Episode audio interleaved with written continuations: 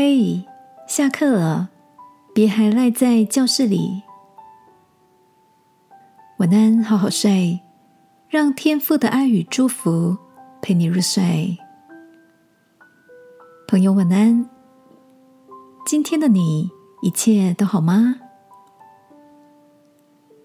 最近工作格外的忙碌，好不容易结束一个专案，我还心心念念的挂念着后续的回响与评价。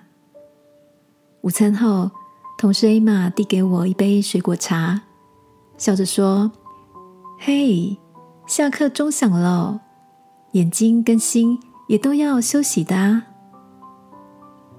A 玛跟我分享他儿子 Alex 的小故事。面临升学大考的国三生，模拟考结束后，Alex 不像其他同学急着对答案，反而像个没事的人一样，一派轻松的说：“我去打篮球喽。”事后，Emma 追问他是不是胸有成竹，所以才那样的自在。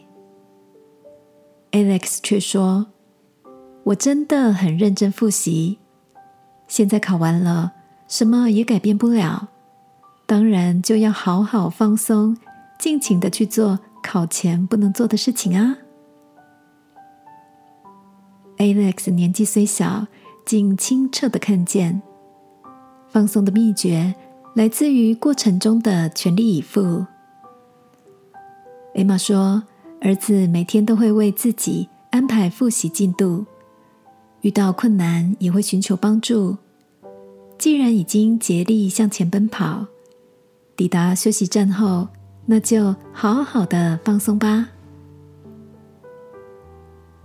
亲爱的，今晚你的心上是否也有些挂念的事情呢？如果还没有到终点，让我们持续的计划与预备着吧。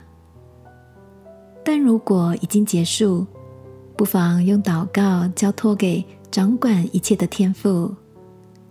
每一天都在努力过后，安心的睡个好觉吧。亲爱的天父，我知道生命有不同的阶段，求你使我懂得掌握节奏的快慢，在努力与放松中取得平衡。祷告，奉耶稣基督的名，阿门。晚安，好好睡。祝福你，在下课的时段里，好好呼吸，好好休息。耶稣爱你，我也爱你。